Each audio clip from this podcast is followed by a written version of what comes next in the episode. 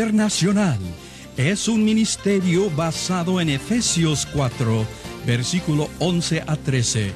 Y Jesús mismo constituyó a unos apóstoles, a otros profetas, a otros evangelistas y a otros pastores y maestros, a fin de perfeccionar a los santos para la obra del ministerio, para la edificación del cuerpo de Cristo, hasta que todos lleguemos a la unidad de la fe y del conocimiento del Hijo de Dios, a un varón perfecto, a la medida de la estatura de la plenitud de Cristo.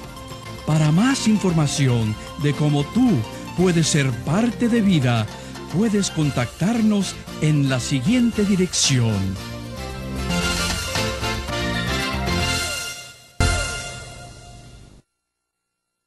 Hola, todo mundo, espero que esté ansioso de esta clase.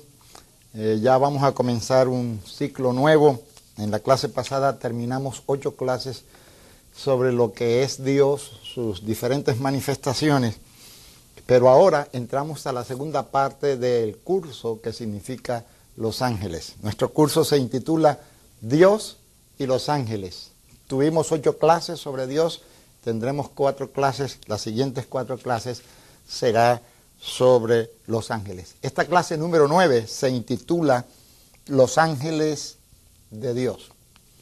Y eh, para comenzar esta clase yo creo que tenemos que eh, definir la diferencia que hay entre Dios, los ángeles y los seres humanos. Dios es el ser supremo, Dios es espíritu. Dice la Biblia que los que le adoran en espíritu y en verdad, los tales son verdaderos adoradores. Damos gracias a Dios por ello y gracias a Dios por ese Dios maravilloso que tenemos. Los ángeles son seres espirituales con un inmenso poder, pero son criaturas de Dios. Ahora, oído, la gran diferencia entre los ángeles y los hombres es que los hombres o los seres humanos fueron hechos a la imagen y semejanza de Dios. Como dice, como dice el libro de Hebreos, que Cristo es la imagen y la misma sustancia de Dios. Cuando Dios dice que hizo al hombre y a su imagen y semejanza, algunos teólogos dicen que él tenía frente a sí a Cristo, y el primer hombre lo hizo como Cristo, sin pecado, sin defecto, sin problemas. El hombre se dio a la tentación, cayó. Y Dios encarnó su imagen en Jesús para hacer nuevamente la imagen de Dios en el hombre, de tal manera que Pablo dice que ahora Cristo es nuestra justicia y la imagen de Dios ha vuelto a nuestros corazones y a, nuestro, eh, a nuestra vida. Hay una discusión entre quién es mayor, si Dios, si, perdón, si los ángeles o si el ser humano. Hay teólogos que, sostienen que el ser humano es mayor que los ángeles y hay una inmensa mayoría que sostiene que los ángeles son mayores que los hombres. Se toma el texto de Hebreos y del Salmo 8, donde dice que eh, Dios hizo al hombre un poco menor que los ángeles. Pero fíjense, es bien impresionante que la palabra en hebreo es Elohim, dioses, lo cual significa que el hombre fue hecho un poco menor que los dioses. Ahora, también tomando la palabra Elohim significa seres celestiales. Algunos le dan eh, la connotación, depende de las palabras que precedan, que antecedan o, o que sigan después se les da, eh, depende del contexto, eh, puede ser para Dios o para los ángeles. Pero todavía hay mucha discusión sobre eso y no se ha definido. De todas maneras, los ángeles existen.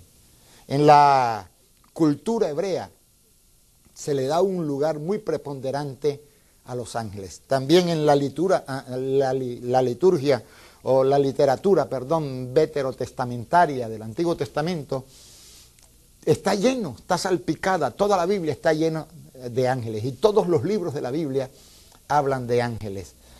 Eh, la palabra ángel aparece 292 veces en toda la Biblia. Imagínense, casi 10 veces, casi que, eh, casi por lo menos, por lo menos, casi 5 veces por cada libro de, por cada que casi, casi 50 veces por cada libro de la Biblia. Entonces, la palabra ángel viene del griego malak, perdón, del hebreo malak y del griego angelos. Y el significado de la palabra ángel significa mensajero. La existencia en, en, en la palabra del Señor, la existencia de los ángeles está probada. La Biblia habla, desde el Génesis hasta el Apocalipsis, aparecen ángeles eh, cumpliendo responsabilidades, ministrando de acuerdo a lo que Dios quiere que haya y haciendo su santa voluntad. Como dije, la palabra ángel aparece 292 veces en la Biblia, por lo menos cinco veces por cada libro de la Biblia. Hay libros que hablan mucho más, un promedio de cinco veces por libro. Hay libros que hablan mucho más que otros de las apariciones angelicales. O unos apenas tienen una vaga referencia. Pero este mundo angelical de ángeles no lo podemos negar. Quizás la iglesia cristiana en estos últimos días ha sido reacia a este asunto de los ángeles por el temor que de caer en la idolatría o por caer en esta explosión que hay ahora sobre los ángeles. Es un tema muy apasionante y ahorita mismo que está muy de moda. Uno ve en las revistas seculares apariciones de ángeles y, y, claro, por las obras que se suscitan o que se refieren, uno se pregunta, ¿será un ángel bueno o un ángel malo? Pero no por eso, por la explosión de este tema o por la especulación que sufre el tema o por este, el abuso que se hace del tema, podemos negar la angeología. Existe, es una doctrina de la Biblia. Los mismos apóstoles vieron ángeles, Jesús mismo vio ángel, Jesús habló de ángeles, eh, y si el Hijo de Dios habló de ángeles es porque existe. Miremos esto, la existencia de los ángeles. Eh, en el libro de la ley, o en los cinco libros de la ley, se menciona a los ángeles 32 veces. Allí hay cinco libros, por lo menos seis veces por cada libro. En los libros históricos se mencionan 48 veces los ángeles. En los libros poéticos es donde menos se mencionan, apenas se mencionan ocho veces. Pero noten que los libros poéticos eh, es eh, Esther, eh, los libros poéticos es Job, Salmos, Proverbios, Cantar de los Cantares y Eclesiastés, cinco libros, por lo menos hay casi dos veces por cada libro, pero es en donde menos se habla de los ángeles. En los libros proféticos, incluyendo los profetas mayores y los menores, se mencionan 27 veces los ángeles. En los evangelios aunque unos son repetición de otros, se menciona 53 veces los ángeles. En los hechos, en la historia del Nuevo Testamento se mencionan 21 veces, 21 veces se mencionan los ángeles. En las epístolas, que es la base de nuestra doctrina, también se habla de ángeles. 29 veces se habla tanto en las epístolas paulinas como en las epístolas generales. Y me sorprendí cuando hice la investigación que en Apocalipsis, el libro que señala el final de la historia, se menciona 74 veces la actividad de los ángeles.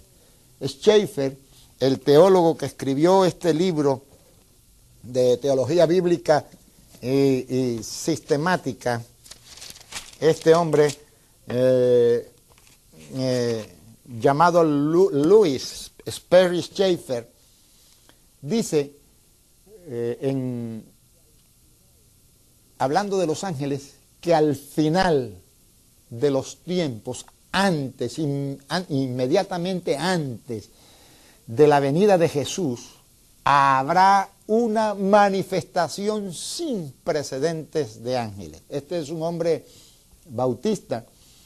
Su comentario es escrito bajo eh, la doctrina bautista y sin embargo él reconoce que antes de que Jesús venga, los ángeles van a tener un ministerio bien preponderante en la historia, van a irrumpir y van a hacer una manifestación sin precedentes como nunca antes la habían hecho. Y, y según lo que él da a entender, que la aparición de ángeles y la manifestación de los ángeles será más rica que en el Antiguo Testamento. Y si usted lee el Antiguo Testamento, usted va a encontrar aparición de ángeles en cada momento, ángeles que Dios enviaba. ¿Por qué? Ah, porque Dios creo que está deseoso que todo, todo hombre proceda al arrepentimiento, como dice Pablo, el cual quiere que todos los hombres sean salvos, procedan al arrepentimiento y vengan al conocimiento de la verdad.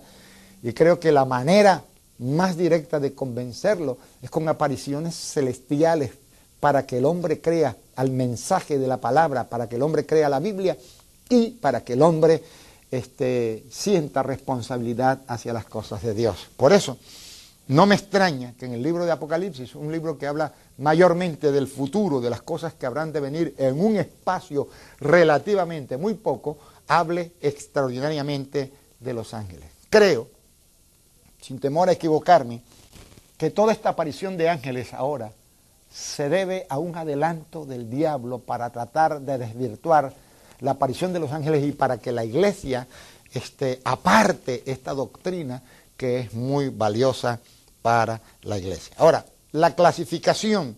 Yo tengo un, los clasifico en dos, como los clasifica este hermano Fred Dickerson. Él clasifica a los ángeles como escogidos y malignos. Así se llama su libro, Los ángeles, escogidos y malignos. Buenos yo los clasifico en buenos y malos. Veamos los buenos. Marcos 8, Evangelio de Marcos, capítulo 8, capítulo 8, versículos 38, versículo 38, y dice así, porque el que se avergonzare de mí y de mis palabras en esta generación adúltera y pecadora, el Hijo del Hombre se avergonzará también de él cuando venga en la gloria de su Padre con los santos ángeles. Allí se les reconoce como santos y como buenos. Timoteo, primera de Timoteo, capítulo 5, versículo 1. Gloria a Dios.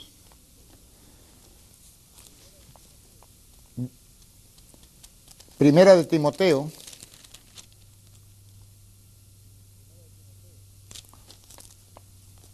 Primera de Timoteo, donde encontramos la acción de los ángeles y que debemos tener cuidado de la doctrina por causa de los ángeles.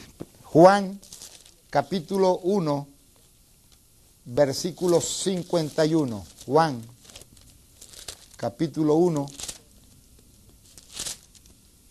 versículo 51.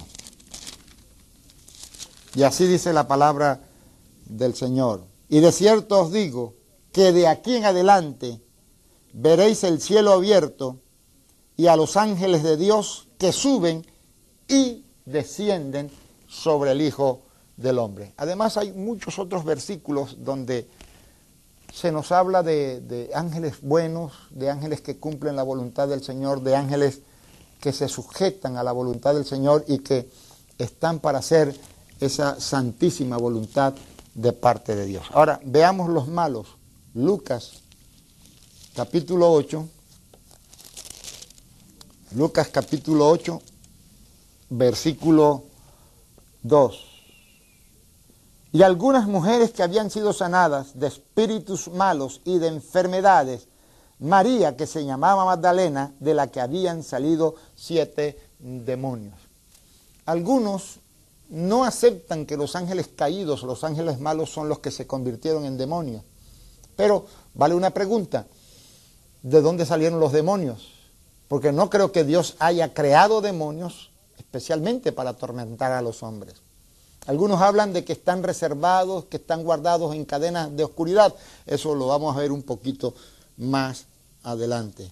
Yo creo que cuando habla de estar reservado, que están en prisiones, realmente ya hay un juicio sobre ellos. determinados para prisiones y determinados para juicio. En la clase pasada, no olviden que yo dije que el príncipe del mundo ya había sido juzgado, el diablo, y si ya fue juzgado, también los ángeles fueron juzgados y condenados a prisiones eternas, eh, a prisiones eternas de oscuridad por su desobediencia. Sin embargo, eso no les impide un radio de acción, no les impide un radio de acción, porque cuando Jesús, o un radio de acción o de movimiento, porque cuando Jesús va a libertar al endemoniado Gadareno, los demonios le dijeron, ¿qué tienes con nosotros Jesús, Hijo del Altísimo? Aún no ha llegado nuestra hora. O sea que ellos conocen cierta hora, pero mientras llega esa hora, ellos tienen libertad de acción y pueden hacer cosas de maldad. Lucas 11, 24 y 26. Cuando el espíritu inmundo Sale del hombre, anda por lugares secos buscando reposo y no hallándolos, dice, volveré a mi casa de donde salí. 26. Entonces va y toma otros siete espíritus peores que él, el cual habla de la maldad de estos ángeles. Mateo 25, 41. Mateo 25, 41. Y así dice la palabra. Entonces dirá también a los de la izquierda, apartados de mí, malditos al fuego eterno, para el diablo y sus ángeles. Para el diablo y sus ángeles. Ahí vemos que el fuego eterno está preparado para, eh, para ángeles perversos que junto con el diablo pecaron y cayeron de esa de, que cayeron de esa dignidad que Dios eh, tenía para ellos. Ahora, miremos la epístola de San Judas Apóstol. Dice, eh, versículo 5, mas quiero recordarlo, ya que una vez lo habéis sabido, que el Señor, habiendo salvado al pueblo, sacándolo de Egipto, después destruyó a los que no creyeron y a los ángeles que no guardaron su dignidad, sino que abandonaron su propia oscuridad. Los ha guardado bajo oscuridad en prisiones eternas para el día, para el juicio del gran día. Algunos se confunden con esto de prisiones eternas y de bajo oscuridad. Bajo oscuridad es que no pueden entender la revelación de la salvación, no les está dado porque su pecado es eterno y su pecado priva el conocimiento, no pueden entender la, encarnación de Jesús ni la muerte de Jesucristo. Cuando Jesús murió, ellos pensaron que Jesús había muerto por la oscuridad de sus mentes. Ahora, guardados en prisiones, en prisiones eternas, significa que las prisiones eternas han sido hechas para ellos y que si se guardan, no es que ahorita mismo están bajo prisiones, sino que están eh, eh, destinados a vivir eternamente aprisionados por su baja condición y por haber abandonado su dignidad y la propia morada que ellos tenían. Ahora, llegamos a los rangos. Los ángeles eh, tienen rangos. Yo encontré tres rangos y estos tres rangos tienen sus funciones. Eh, querubines. El primer rango es querubines, es la más alta categoría que existe de los ángeles. Aún el mismo Satanás era un querubín. Dice, tú, querubín protector.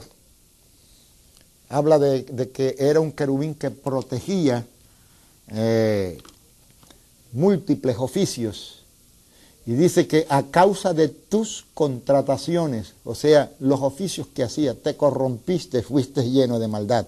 Pero la palabra querubín significa el ángel de más alta categoría. Vamos a verlo en Ezequiel, libro de Ezequiel, capítulo 11, versículos, versículo 5.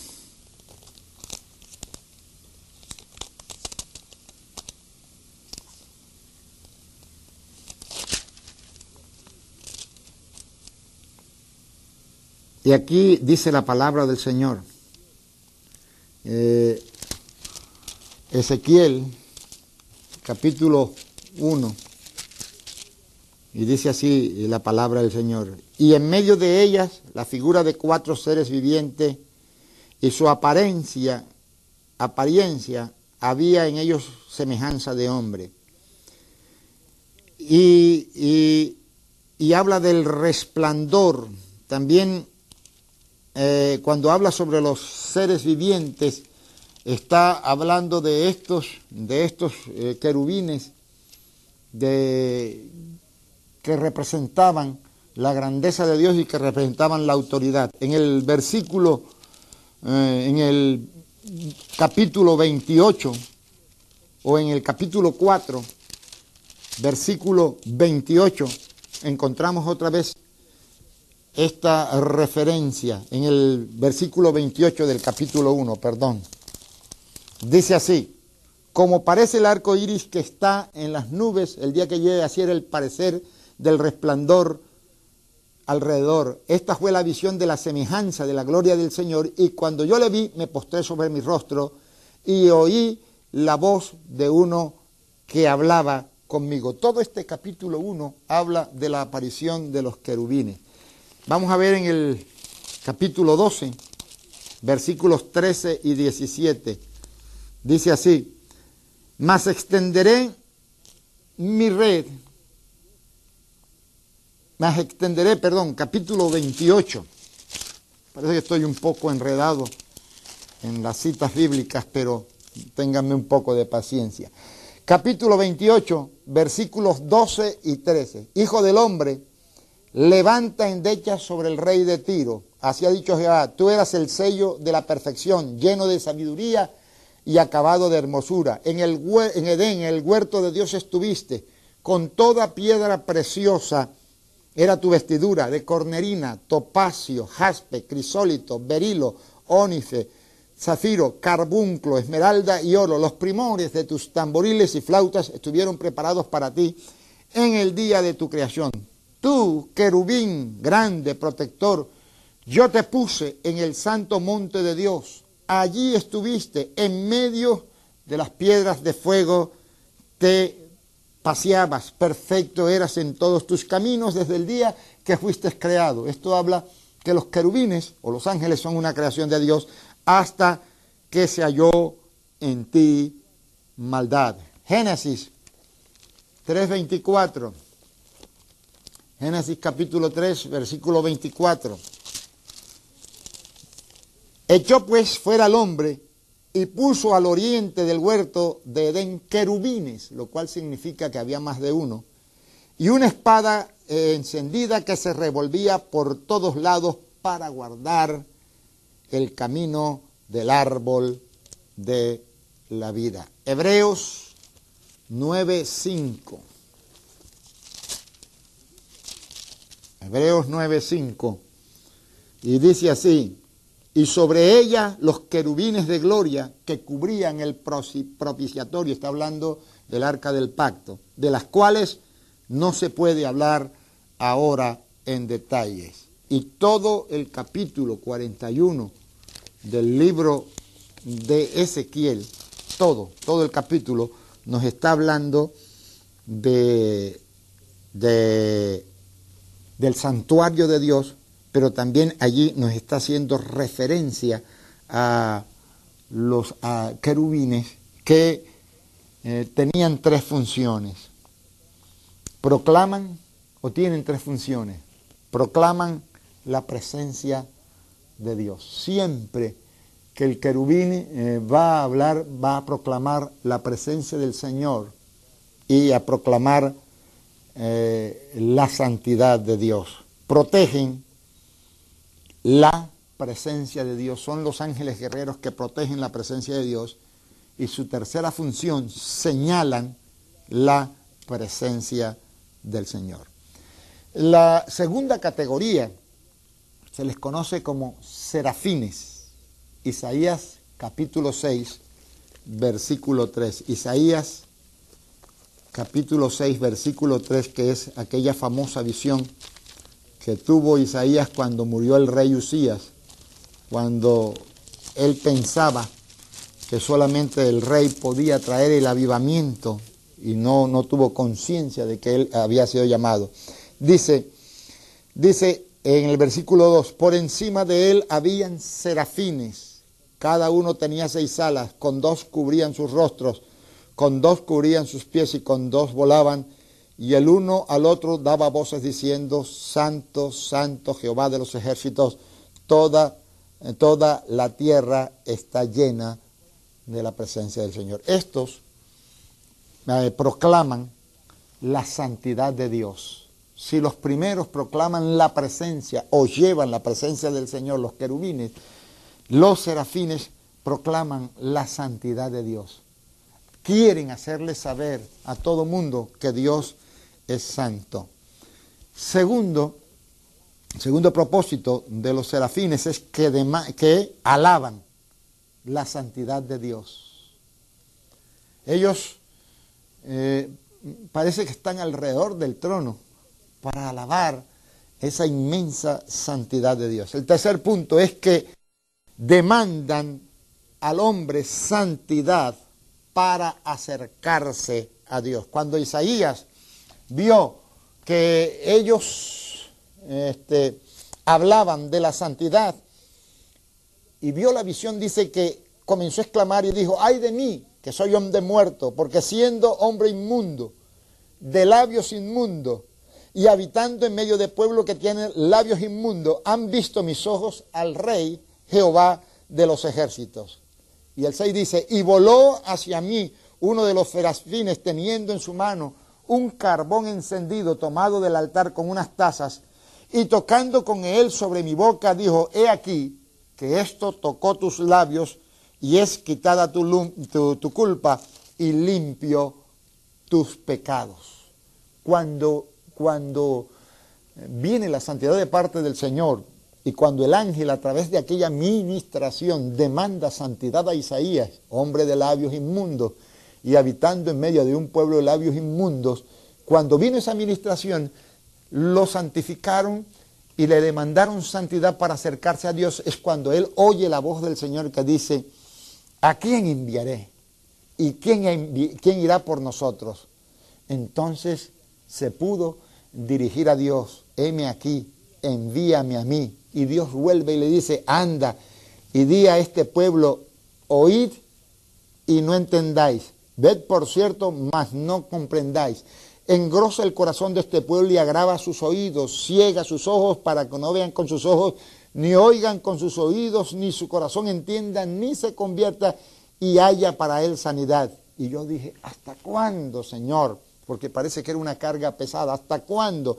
Y respondió, hasta que las ciudades estén asoladas y sin morador, y no haya hombre en las casas y la tierra esté hecha un desierto, hasta que Jehová haya echado lejos a los hombres y multiplicado los lugares abandonados en medio de la tierra, y si quedare aún en ella la décima parte, ésta volverá a ser destruida. Pero, como el roble y la encina que al ser cortados aunque del tronco, así será el tronco la simiente santa. O sea que Dios habló de un remanente. Tú predicas, siempre habrá un remanente.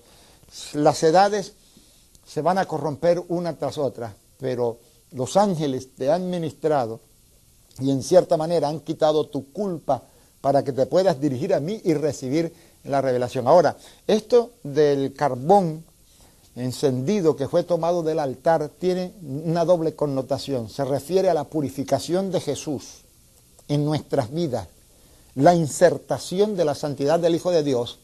Y es importante que este, Isaías habla de labios inmundos y de pueblos de labios inmundos y que el carbón toca su boca. Y, es una similitud del bautismo del Espíritu Santo cuando nos da a hablar en otras lenguas para verdaderamente poder conservar la santidad que nos ha sido dada por la administración no de un ángel, sino del Señor Jesucristo. La tercera, la cuarta cosa es que conectan al hombre con la santidad de Dios. Los ángeles conectan al hombre con la santidad de Dios como conectaron a Isaías. La tercera eh, clasificación que encontramos son los seres vivientes que están descritos en el libro de Apocalipsis y también en el capítulo 1 de Ezequiel, Apocalipsis 4, 6, 9, que a la letra dice, y delante del trono había como un mar de vidrio semejante al cristal, y junto al trono y alrededor del trono cuatro seres vivientes llenos de ojos delante y detrás. El primer ser viviente era semejante a un león, el segundo semejante a un becerro, el tercero tenía rostro como de hombre y el cuarto era semejante a un águila volando. Estos seres vivientes, eh, oí a un predicador decir que eran los cuatro eh, directores de alabanza en la tierra. Otros dicen que significa el ministerio cuádruple del Señor Jesucristo. León, becerro, eh, hombre y semejante a, a un águila. Salvador, sanador, bautizador con el Espíritu Santo y el Rey que viene pronto como el águila volando. Pero cuando, cuando habla, cuando habla de, un becerro, estos seres vivientes representan la humillación delante de Dios. Cuando hablan de un león, hablan de la fuerza de la alabanza. Cuando hablan de hombre, hablan de la necesidad ah, del ser humano. Y cuando hablan del águila, es del ser que se remonta en la adoración para tener un balance en la tierra. Encontramos salmistas que uno se dedican a la adoración. Hay canciones que se dedican a ministrar a las necesidades del ser humano. Hay otros que solamente es alabanza, himnos de guerra, himnos. Y hay quienes solamente piensan en, coros e himnos de, de, ministración. Y si uno, uno nota en eso que son fuertes, ellos ministran. Hay iglesias que nada más saben humillarse, hay otras que nada más saben eh, alabar, hay otras que nada más ministran a las necesidades del ser humano y hay las que nada más quieren estar en la adoración como el águila volando. Pero estos seres vivientes, directores de la alabanza en el cielo, tienen un balance completo, siempre están presentando las necesidades del ser humano.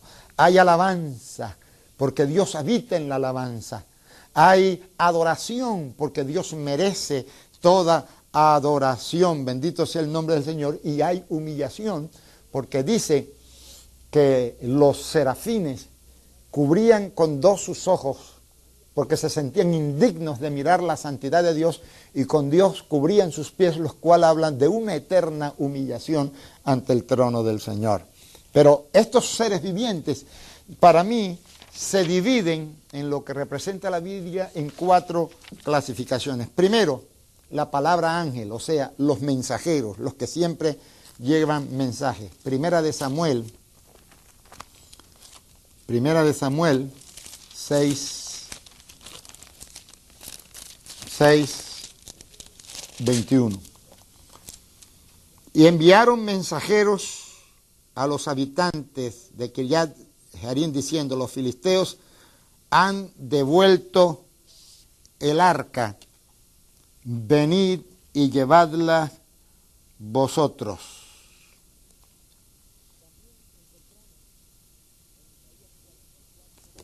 También encontramos en Isaías 44, 26. Isaías 44, 26.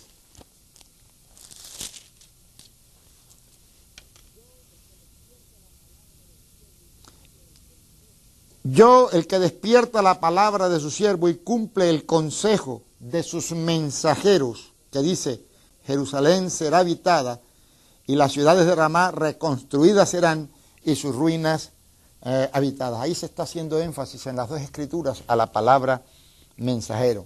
Mateo 11, 10. Mateo 11, 10. Porque este es de quien está escrito, he aquí, yo envío mi mensajero delante de tu faz, el cual prepara tu camino delante de ti. Eh, la palabra mensajero, eh, cuando habla de, los ángeles, es que traen un mensaje. Y cuando un ser humano se convierte en un mensajero de Dios, es como un ángel de Dios. Así lo expresó este, uno de los antiguos que dijo, mi rostro ha visto tu faz como un ángel del Señor. Lucas 7, 24. Lucas 7, 24. O sea que una persona cuando se convierte en mensajero y toma un mensaje de Dios está cumpliendo la función de, de un ángel. Cuando se fueron los mensajeros de Juan, comenzó a decir de Juan a la gente, ¿qué salisteis a ver al desierto? ¿Una caña sacudida por el viento? Ahora, miremos también que se les llama a los ángeles, miremos la segunda categoría, ministro, Romanos 13.6, libro de Romanos 13, capítulo 13, versículo 6. Dice así, por esto pagáis también los tributos, porque son servidores de Dios quienes atienden continuamente a este a esto mismo. Romanos 15, 16. Para ser ministro de Jesucristo a los gentiles, ministrando el Evangelio de Dios, para que los gentiles para que los gentiles les sea ofrenda agradable, santificada por el Espíritu Santo. 15, 16, Filipenses 2, 25. Filipenses 2, 25. Mas tuve por necesario enviaros, Eprafodito, mi hermano y colaborador, y compañero de milicia, vuestro mensajero y ministrador de mis necesidades. Hebreos capítulo 8, versículo 2. Ministro del santuario, y he aquí verdadero tabernáculo que levantó el Señor y no el hombre. También se le conoce como ejército Salmo 103, 20 al 21. La otra categoría, Salmo 103, 20 al 21. Dice, bendecid a Jehová vosotros sus ángeles, poderosos en fortalezas, que ejecutáis su palabra, obedeciendo a la voz de su precepto. Bendecid a Jehová vosotros todos sus ejércitos, ministros suyos, que hacéis su voluntad. Se les conoce como carros. Salmo 68, 17. Los carros de Dios se cuentan por veintenas de millares de millares. Y lógico, estos carros se reconocen como los ángeles guerreros que luchan a favor de su pueblo. Segunda de Reyes, capítulo 6. Segunda de Reyes, capítulo 6. Versículos 16 al 17. Está hablando cuando los sirios vinieron a tomar el campamento donde eh, estaba donde estaba el profeta Eliseo, cuando cercaron la casa de Eliseo y el siervo de Eliseo entró en temor. Entonces eh, el criado vino corriendo y le dijo que tenían la ciudad, el ejército de los sirios tenía la ciudad con gente de a caballos y carro. Y su criado le dijo, ah, Señor mío, ¿qué haremos? Y el 16 dice, no tengas miedo porque más son los que están con nosotros que los que están en ellos. Y oró Eliseo y dijo, te ruego, oh Jehová, que abra sus ojos para que vea. Entonces Jehová abrió los ojos del criado y miró, y he aquí que el monte estaba lleno de gente de a caballo y carros de fuego alrededor de Eliseo, los ángeles guerreros. Se les llama también vigilantes. Daniel capítulo 4, versículos 13 y 17. Daniel capítulo 4, versículos 13 y 17.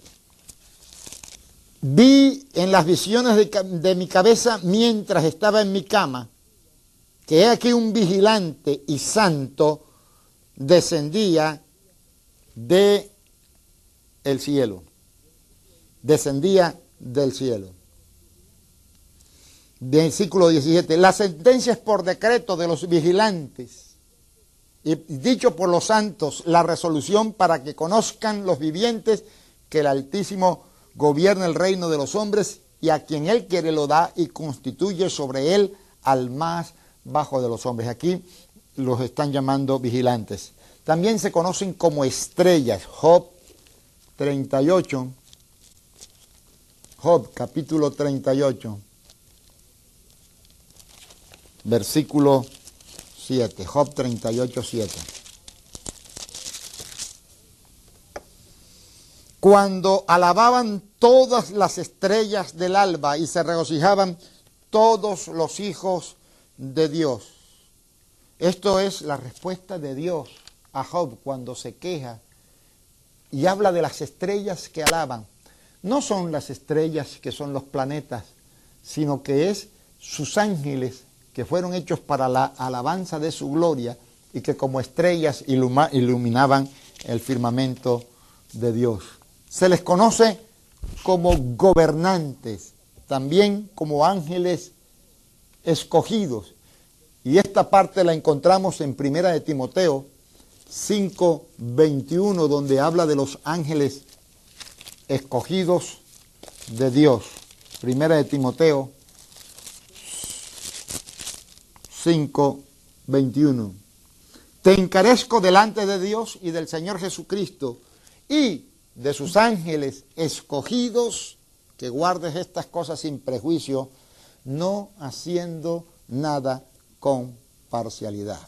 Ahora, representaciones, eh, la cuarta parte es las representaciones de los ángeles en cuanto a su oficio. Se les conoce como tronos. Algunos transportan dice que son como carrozas que transportan la presencia del Señor y que sostienen el trono del Señor. Se conocen también como dominios, dominios que tienen autoridad sobre ciertos territorios. Se conocen como principados, o sea, que tienen eh, servidores bajo de ellos y que gobiernan también cierta región o cierta actividad de parte de Dios. Se conocen como autoridades y eso lo podemos ver en Efesios 6.12 y aunque en Efesios 6.12 habla de autoridades malignas, no hay duda que hay una contraparte de las autoridades malignas con las mismas clasificaciones y también se conoce como potencia. Pablo en el capítulo 1 del libro de Efesios hace una hace una referencia a, esto que vengo hablando cuando dice que la cual operó en Cristo, versículo 20, es resucitándole de los muertos y sentándole a sus diestras en los lugares celestiales sobre todo principado y autoridad y poder y señorío y sobre todo nombre que se nombra no solamente en este siglo, sino también en el venidero. Aquí eh, eh, casi uno pudiera pensar, algunos eh, comentaristas piensan que se refieren a las huestes malignas, pero no se está refiriendo a las huestes malignas. Dice principado, autoridad, poder, señorío. Los ángeles tienen cierto poder, tienen cierto señorío. Son principados que tienen cierta autoridad. Y dice que Dios sentó al, Hijo a la diestra ah, a su diestra y puso debajo de él, o lo sentó sobre todo señorío, lo puso a su misma diestra para que el Hijo gobernara sobre toda la creación y para poner debajo de sus pies. Ahora, me llama la atención que dice que sobre todo, pero eh, del poder del diablo dice que lo puso debajo de los pies para que holláramos escorpiones, serpientes y todo el poder del maligno. Los ángeles existen, más vale que lo creas y en las próximas clases te vamos a enseñar algo más interesante sobre los ángeles. Bendiciones. Les habla su hermano y amigo Lee Short, fundador del Ministerio Vida Internacional. Nuestro deseo es el de capacitar obreros para la obra del Señor. Si necesitas más información acerca de más cursos y su costo, escríbenos a la dirección en la pantalla. Dios le bendiga.